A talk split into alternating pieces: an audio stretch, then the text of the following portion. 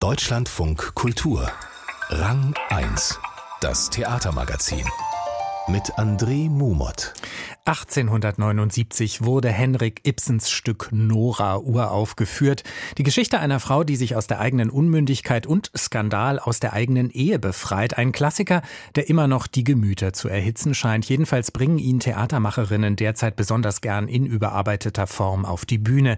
Die preisgekrönte Autorin Sivan Ben Yijai hat nun eine Nora-Abrechnung verfasst, die in diesem Monat sowohl in Hannover als auch in Berlin auf die Bühne kommt. Wir sprechen gleich mit Marie Buß darüber, die die Uraufführung in Hannover inszeniert. Und wir schauen auch bei dem iranisch-österreichischen Dramatiker Amir Gudarsi vorbei, der derzeit Hausautor in Mannheim ist. Es ist der Autor, meine Lieben. Er ist tot. Ja, aber vielleicht ist das gar nicht so schlecht, Nora. Ja. Einem toten Autor werden die Änderungen nicht auffallen. Aber ich kann ja nicht das ganze Stück alleine umschreiben, meine Lieben. Das kann ich einfach nicht. Wir machen das doch zusammen, Nora. Wir alle. Ich kann nicht. Natürlich kannst du. Wir können das. Es ist zu viel, das, das, das tut mir leid. Schreiben. Nein, Umschreiben.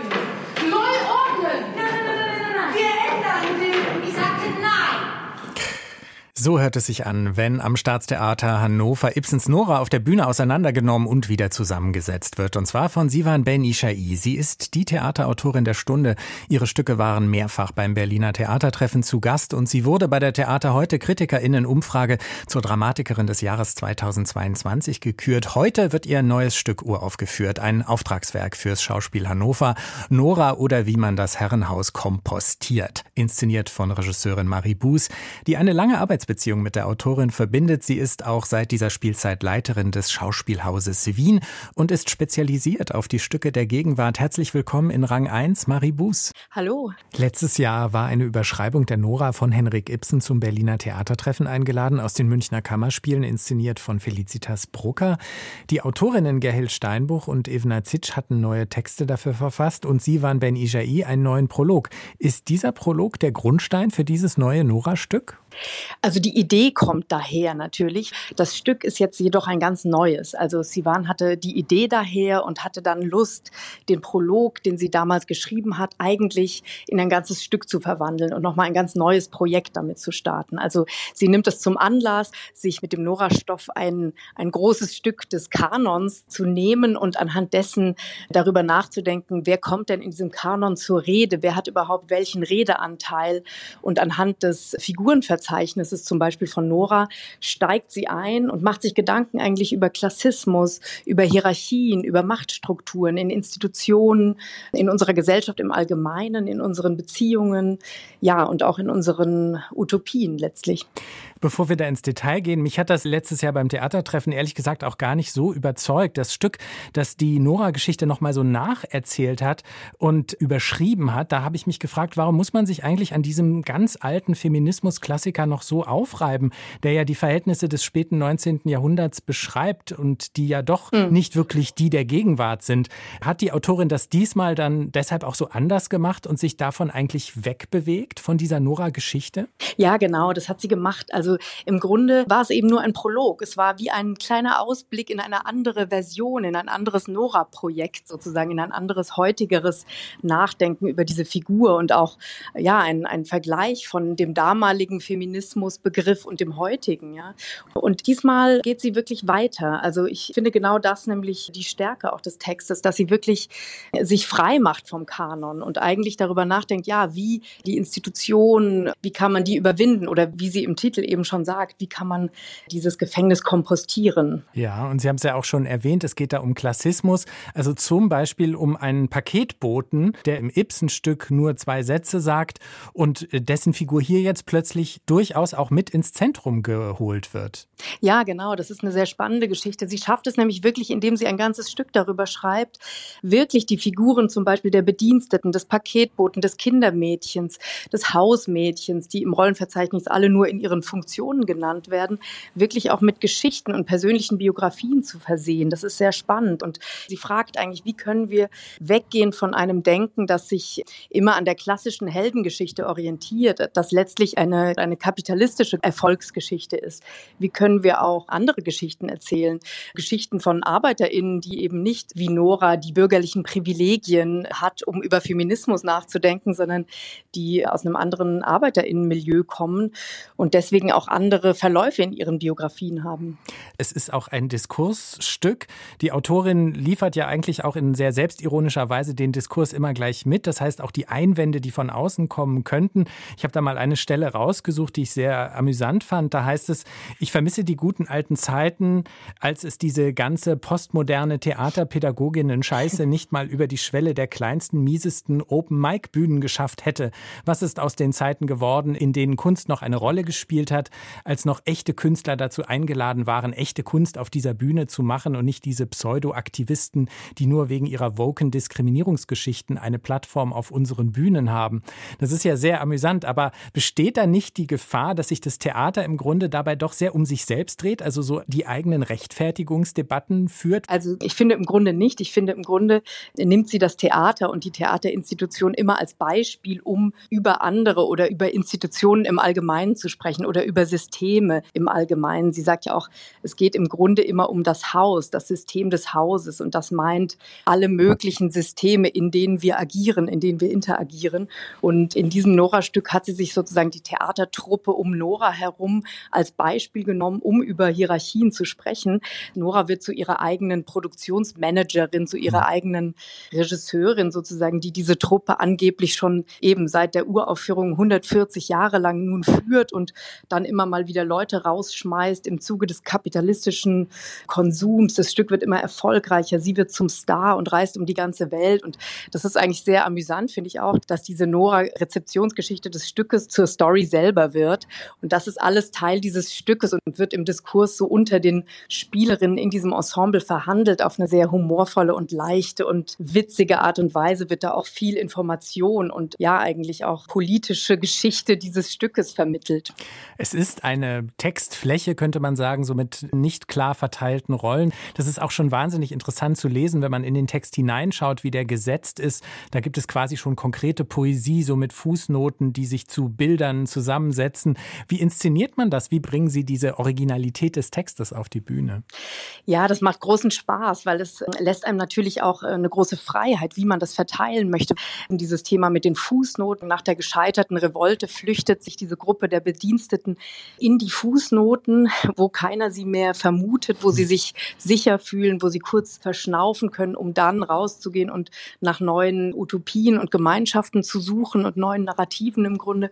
Und wir haben dafür versucht, Bilder zu finden. Also, dass dieses Gefühl, wie kann es sein, wenn man sozusagen nicht im Haupttext vorkommt, sondern in der Fußnote, in der Anmerkung und haben versucht, da ein räumliches Bild für zu finden. Wir haben eine ganz schöne Bühne, die ganz unterschiedliche Bilder bauen kann und da formiert sich eine kleine Gruppe gegenüber einem sehr großen Haus und System und das ist dann eigentlich die Fußnote bei uns. Sie sind spezialisiert auf Gegenwartstexte. Sie inszenieren Thomas Kirk, Kevin Rittberger, Wolfram Lotz, eben auch. Sie waren Ben Ijai. Ist es denn immer noch nötig, sich so oft auch bei solchen Abenden auf Klassiker zu beziehen? Haben Sie den Eindruck, dass gerade das junge Publikum zum Beispiel diese alten Texte ein Stück wie Nora überhaupt noch kennt und sich damit auch noch auseinandersetzen möchte? Ist ja schon noch so ein bisschen was eigentlich für das ältere Abonnentenpublikum, das man da scheinbar noch anspricht mit so einer Dekonstruierung, oder? Ja, natürlich. Also ähm, das Schöne ist jetzt in diesem Fall, dass die Leute, die Nora schon mal als klassische Inszenierung gesehen haben, natürlich ein bisschen mehr davon haben. Die können sich natürlich darauf beziehen oder haben dann den Vergleich oder haben vielleicht auch ein bisschen mehr Wissen über die eine oder andere Figur. Aber es funktioniert im Grunde auch ohne das Wissen um den kanonischen Klassiker, sage ich mal. Also es ist auch ein Stück, was ohne das funktioniert. Im Grunde setzt es ja neue Figuren. Im Grunde nimmt es mhm. Nora nur als Beispiel, um in bestimmte heutige Diskurse, über die wir sprechen müssen, um denen Raum zu geben und für die sozusagen wie so ein Anker zu haben. Und das ist dann immer wieder ja eben die klassische Besetzung in einer Nora-Inszenierung. Frustriert Sie das manchmal ein bisschen, dass sozusagen immer noch diese Klassiker sofort schaffen, auf die Programme gesetzt zu werden und dass die wirklich die reinen Gegenwartstexte, die sich auch nicht auf irgendwas beziehen, was man schon aus dem Theaterrepertoire kennt, es eher schwer haben, ein Publikum Publikum zu finden?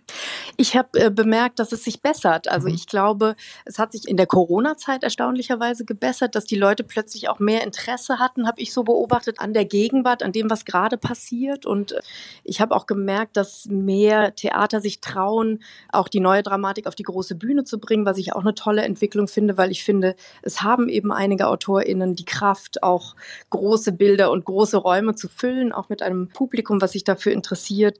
Aber ich finde, an großen Häusern jetzt wie in Hannover oder in anderen Städten, wo es eher ein großes Haus gibt, da finde ich das auch total wichtig, dass es eben eine Vielfalt abbildet. Also, dass man eben die Klassiker hat und in eine klassische Sprache auch mal reingehen kann und dann auf der anderen Seite die Gegenwartsdramatik. Ich glaube, das ist gut, wenn sich das abwechselt, wenn da eine Vielfalt herrscht. Was wünschen Sie sich denn als Regisseurin von Autorinnen und Autoren? Auf was für Texte haben Sie Lust? Was möchten Sie inszenieren? Ja, ich freue mich natürlich immer über diese nahe Zusammenarbeit mit lebenden Autorinnen, die ich fragen kann, wie sie das oder dies gemeint haben. Ich betreibe das auch sehr, sehr gerne, dass man von Anfang an zusammen inhaltlich brainstormt, dass man über ein Thema redet, dass man als ganzes Team schon mit der Dramaturgie, vielleicht auch am besten schon mit dem ganzen Regie-Team darüber nachdenkt, worüber wollen wir eigentlich sprechen. Und diesen Prozess liebe ich sehr, dass die Schreibenden auch sehr nah am Theater sind. Und ich habe Lust auf politische Stoffe, weil ich finde, es gibt momentan so viele politische Differenzen in unserer Gesellschaft, dass es total wichtig ist, andere Versuche zu haben, wie eben Sivan, die, die versucht sozusagen auch über das Geschichtenerzählen politisch nachzudenken, das zu hinterfragen. Wie erzählen wir uns Geschichten? Wie machen wir Theater? Wie positionieren wir uns, ohne sozusagen immer über diese Zwanghaftigkeit der Medienlandschaft, die sagt, ja, wir müssen uns so oder so radikalisieren, in, in diesen Strudel nicht zu kommen, sondern eigentlich differenzierter hinzuschauen. Und ähm, Stücke, die darüber versuchen nachzudenken oder einen Fokus auf andere politische Verhaltensweisen und Möglichkeiten, die darüber nachdenken, das finde ich total interessant. Sagt Regisseurin Marie Buß. Nora oder wie man das Herrenhaus kompostiert, erlebt heute Abend seine Uraufführung am Staatstheater Hannover und wird am 27. Januar auch am Deutschen Theater Berlin Premiere haben, dann unter der Regie von Annika Tomic. Ich möchte nicht immer in die Exotenecke gestellt werden, sagt der in Teheran geborene Autor Amir Goudarzi. 2009 ist er vor der staatlichen Gewalt im Iran geflohen und in Wien gelandet. Mühsam musste er sich dort eine neue Existenz aufbauen, eine neue Sprache lernen, ein Bleiberecht erkämpfen. Inzwischen hat er auf Deutsch mehrere Theaterstücke und einen Roman geschrieben und dafür Stipendien und Auszeichnungen erhalten. In dieser Spielzeit ist Amir Goudarzi Hausautor am Nationaltheater Mannheim. Marie-Dominique Wetzel hat ihn dort für uns getroffen. Es war keine Liebe auf den ersten Blick. Lange Zeit wollte Amir Godasi mit Theater gar nichts zu tun haben, denn seine ersten Theatererlebnisse als Kind waren eher beängstigend, erzählt der Dramatiker. Auf dem Bazar in seiner Heimatstadt Teheran sah er, wie alte, traditionelle Stücke aufgeführt wurden. Ich habe das als wahres Leben wahrgenommen, weil ich nicht gecheckt habe als kleines Kind, dass sie dann spielen. Ich dachte mir, es handelt sich tatsächlich um Krieg, weil sie Krieg gespielt haben. Und manchmal die Menschen werden dann sehr emotional und greifen die Schauspieler an. Das heißt, ich habe eigentlich dafür Angst gehabt. Aber die Angst wich dann doch der Begeisterung fürs Schauspielen. Amir Godasi ging auf die Theaterschule in Teheran und setzte dann ein Studium an der Uni in szenischem Schreiben drauf. Zuerst schrieb er fürs Fernsehen, aber die staatliche Zensur ließ ihm kaum Spielräume. Das Theater faszinierte ihn immer mehr. Weil ich gemerkt habe, wir haben so einen direkten Kontakt zum Publikum. Alles findet live statt. Man kann direkt zum Publikum sprechen. Oft kann man auch mit einer kleinen Gäste etwas vermitteln, was die Zensurbehörde nicht kontrollieren kann. Aber die iranischen Zensurbehörden hatten und haben ihre Augen und Ohren überall, erklärt Amir Godasi. Seine gesellschaftskritischen Theaterstücke konnte er deswegen nur heimlich vor Freunden in privaten Kellern oder anderen geheimen Orten aufführen. Amir Godasi geriet ins Visier der staatlichen Gewalt und irgendwann war ihm klar, er musste weg. Dass seine Flucht ihn ausgerechnet nach Österreich führte, sei Zufall gewesen. Der Autor war Mitte 20, als er versuchte, sich in Wien ein neues Leben aufzubauen, die neue Sprache zu lernen, Arbeit zu finden, seinen Asylantrag durchzufechten. Fürs Schreiben blieb da wenig Zeit. Über diese Erfahrungen, vor allem darüber, was struktureller Rassismus mit Asylsuchenden macht, hat Amir Godasi in seinem ersten Roman mit dem Titel Das Ende ist nah geschrieben, der im letzten Herbst erschienen ist. 2017 bekam er die österreichische Staatsbürgerschaft und sein erstes Theaterstück auf Deutsch erschien. Seitdem hat er acht weitere geschrieben. Die meisten wurden nicht in Österreich, sondern auf deutschen Bühnen uraufgeführt. Aber es bleibe für ihn schwierig, in der deutschsprachigen Theaterszene Fuß zu fassen, sagt Amir Godasi. Ich merke es, meine Arbeiten werden als exotisches Gut betrachtet und dann schreiben die Kritikerinnen darüber, dass die Stücke so schwer zu verstehen sind, weil es meine Kultur ist und dann die Leute verstehen es nicht und so weiter. Ich bin so ein bisschen ein Sonderling alles, was dann nicht europäische Kanon ist, das heißt alles, was ein bisschen international ist, alles, was ein bisschen mehr die Brücke um die Welt schlägt, wird als fremdartig bezeichnet. Und ich glaube, diese Fremdartigkeit hat mit meiner Biografie und mit meiner Person zu tun und nicht mit meiner Arbeit. Amir Godarsi denkt nicht in den Schubladen meine Kultur, eure Kultur. Ihn interessieren allgemeine, universelle Themen der Menschheit und die gemeinsamen Wurzeln. In den letzten Jahren hat sich Amir Godasi intensiv mit uralten Mythen aus Mesopotamien beschäftigt und ist dabei auf den Atrahasis-Epos gestoßen, der die Grundlage für sein neuestes Stück Als die Götter Menschen waren bildet. In dem Epos, der wohl um 1800 vor Christus entstanden ist, tauchen schon Geschichten über eine Sintflut und die Erschaffung der Menschen aus Lehm auf. Amir Godarsi fasziniert es, wie diese Mythen in vielen Kulturen und Religionen weiterleben und jeweils für sich in Anspruch genommen werden. Und ich habe dann versucht zu zeigen, dass einfach andere Varianten der Geschichte, andere Varianten der sogenannten Wahrheit auch existiert. Und auf der anderen Seite wollte ich auch eine neue Variante zeigen, wie es in der Zukunft aussieht, wenn reiche Kapitalisten wie Elon Musk eine Prophezeiung ausspricht und sagt, die Erde wird zerstört wir müssen auf andere Planeten, dann alles dran setzen, damit die Erde zerstört wird, damit er zum Prophet wird. Und das zeige ich in einer Zukunft. Nun ist er sehr gespannt darauf, wie das Nationaltheater Mannheim sein Stück auf die Bühne bringen wird. Er gehöre zu den Autoren, die ihre Texte gut loslassen können und gerne in die Hände der Regie geben, sagt Amir Godasi. Dass er in dieser Spielzeit in Mannheim Hausautor ist, freut Amir Godasi sehr. Allerdings findet er den Titel Hausautor seltsam. Er bezeichnet sich lieber als Autor des Mannheimer Publikums. Marie-Dominik Wetzel über den iranisch-österreichischen Autor Amir Gurdasi. Sein Stück Als die Götter Menschen waren hat am Nationaltheater Mannheim dann Premiere am 26. Januar. Die geniale Stelle. Und die hat heute Oliver Tautorat für uns, der Gründer des Primetime-Theaters, das seit 20 Jahren das Publikum im Berliner Wedding amüsiert, vor allem mit der Bühnensitcom Gutes Wedding, Schlechtes Wedding. Auch sein großer Moment von der Bühne kommt aus der Komödie. Meine geniale Stelle im Theater war, ich weiß nicht wann das war, es ist bestimmt 10, 15 Jahre her, da war ich in Paris bei einem Komödientheater. Und das war auch so eine sehr Screwball-Komödie. Also es ging quasi um äh, zwei Pärchen, eine aus der Stadt, eins aus, aus dem Land, die gemeinsam so eine Ferienwohnung sich teilen müssen. Also eine wunderschöne Geschichte.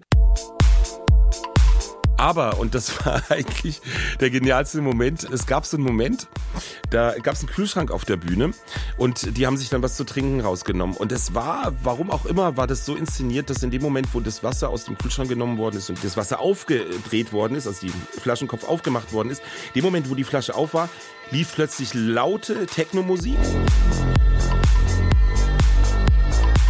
Also wie vom Nachbarn, der plötzlich laute Musik hört. Und in dem Moment, wo man die Flasche wieder zugemacht hat, war es leise. Also die Flasche hat letztendlich den Ton gesteuert der quasi störend als Ton für diese ruhige Atmosphäre deren war. Und das, das haben die immer wieder als Running Gag reingenommen und ich liebe es. Ich liebe diese Running Gags an Theatern.